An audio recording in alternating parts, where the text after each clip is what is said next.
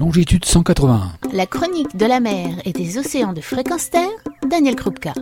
Bonjour, le monde est labouré, coupé, déchiré, dynamité par l'homme, écrivait en 1951 John Steinbeck dans son livre Dans la mer de Cortez, récit d'une expédition à caractère scientifique. L'auteur américain voyait juste surpêche, acidification des eaux, pollution, réchauffement climatique, les océans meurent à petit feu. Protéger l'océan, ça veut dire quoi? Quatre choses. Ne pas modifier ses conditions d'existence, ce qui veut dire que le réchauffement climatique provoqué par l'homme doit être maîtrisé. Arrêter d'exploiter ses ressources telles que la pêche ou plutôt surpêche, mais aussi l'extraction de sable, de gaz, de pétrole, qui ont un impact direct sur sa biodiversité par destruction des habitats. Ne pas aussi utiliser l'océan comme un déversoir de déchets de tout ordre, plastique, pollutions diverses et variées ayant l'homme pour origine. Voilà ce qu'il ne faut pas faire. Mais que faut-il faire vraiment pour favoriser des conditions de biodiversité? Eh bien simplement ne rien faire et laisser les espaces marins tranquilles, car leur résilience est grande pour peu qu'on n'y mette pas le nez. L'océan se débrouille très bien sans nous, ce qui est difficile à accepter pour un être humain,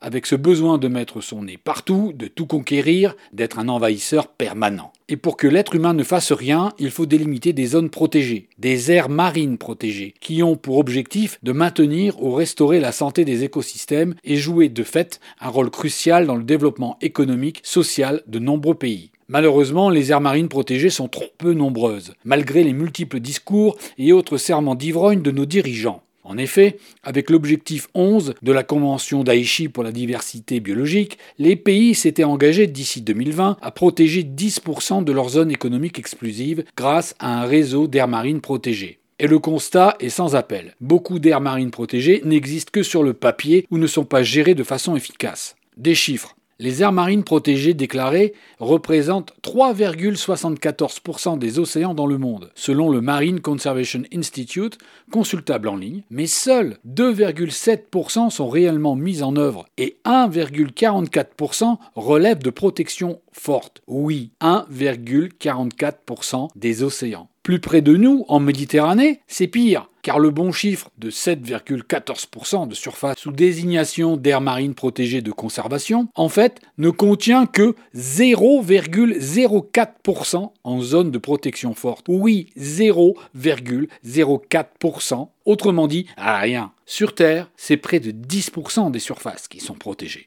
Pas terrible? Eh oui, et en France, France, deuxième pays au monde en nombre de kilomètres de côte et de superficie grâce à ses territoires d'outre-mer, Cocorico, tous les discours vous le disent, nous sommes champions dans le domaine. Exemple, la France a fait l'annonce qu'elle portera d'ici à 2022 à 30% la part des aires marines protégées dans sa zone économique exclusive et à 10% les zones de protection forte pour 2030. Ce qui est un comble quand on connaît le peu d'attention portée par exemple au parc national marin des Calanques ou à la réserve marine de l'île de la Réunion. Les promesses n'engagent que ceux qui y croient. Alors que faire? Déjà, le constat des différences de gestion des aires marines protégées a conduit à créer quatre types de zones, de zones hautement protégées à des zones de protection minimale. Il va donc falloir interroger sérieusement chaque communication sur le sujet pour savoir de quoi on parle quand une annonce politique sera faite pour montrer une quelconque extension de ces aires marines. D'ailleurs, les ONG ne s'y sont pas trompées.